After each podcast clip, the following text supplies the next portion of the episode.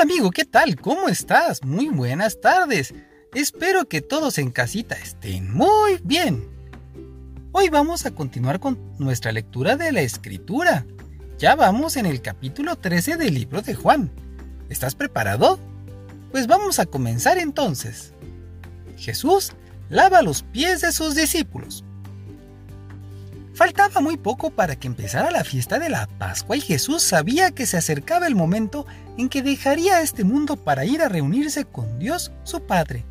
Él siempre había amado a sus seguidores que estaban en el mundo y los amó de la misma manera hasta el fin. Aún antes de empezar la cena, el diablo ya había hecho que Judas, hijo de Simón el Iscariote, se decidiera a traicionar a Jesús. Dios había enviado a Jesús y Jesús lo sabía, y también sabía que regresaría para estar con Dios, pues Dios era su Padre y le había dado todo el poder. Por eso, mientras estaban cenando, Jesús se levantó de la mesa, se quitó su manto y se ató una toalla a la cintura. Luego echó agua en una palangana y comenzó a enjuagar los pies de sus discípulos y a secárselos con la toalla. Cuando le tocó el turno a Pedro, éste le dijo a Jesús, Señor, no creo que tú debas lavarme los pies.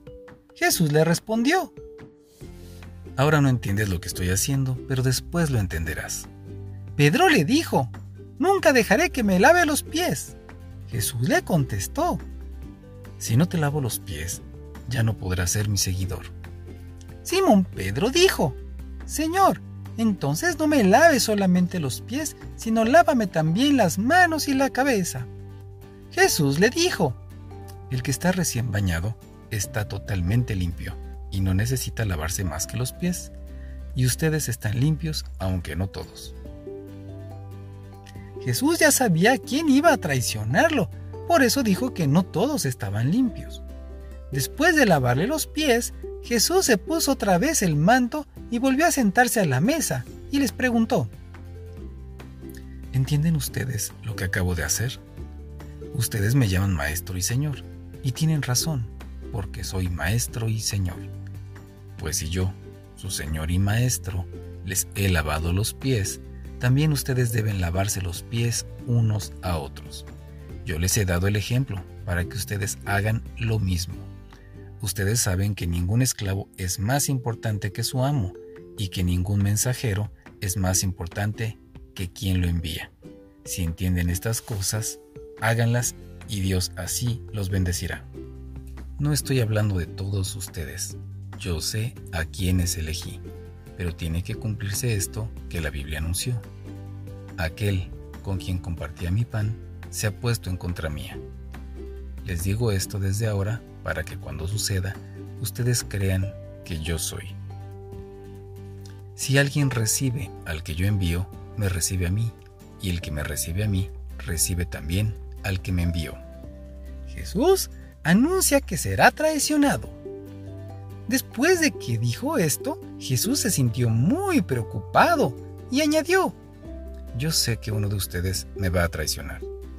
Los discípulos comenzaron a mirarse unos a otros sin saber de quién estaba hablando. Mientras cenaban, el discípulo favorito de Jesús estaba sentado junto a él.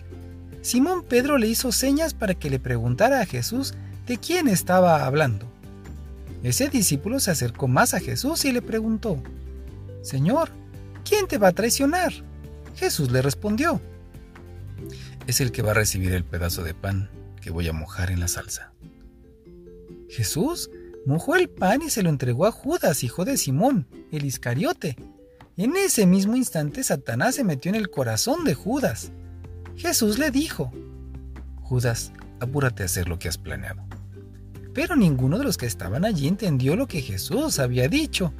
Como Judas era el encargado de guardar el dinero del grupo, algunos pensaron que Jesús le había pedido que comprara lo necesario para la fiesta de la Pascua o que repartiera dinero a los pobres. Después de recibir el pan, Judas salió inmediatamente. Para entonces ya estaba oscuro. El nuevo mandamiento. Después de que Judas salió, Jesús le dijo a los otros discípulos, Ahora la gente podrá ver lo grande y poderoso que soy yo, el Hijo del Hombre. Gracias a mí, también podrán ver lo poderoso y grande que es Dios. Si yo hago que la gente vea lo grande y poderoso que es Dios, entonces Dios hará que la gente también vea lo poderoso y grande que yo soy. Y Dios hará esto muy pronto.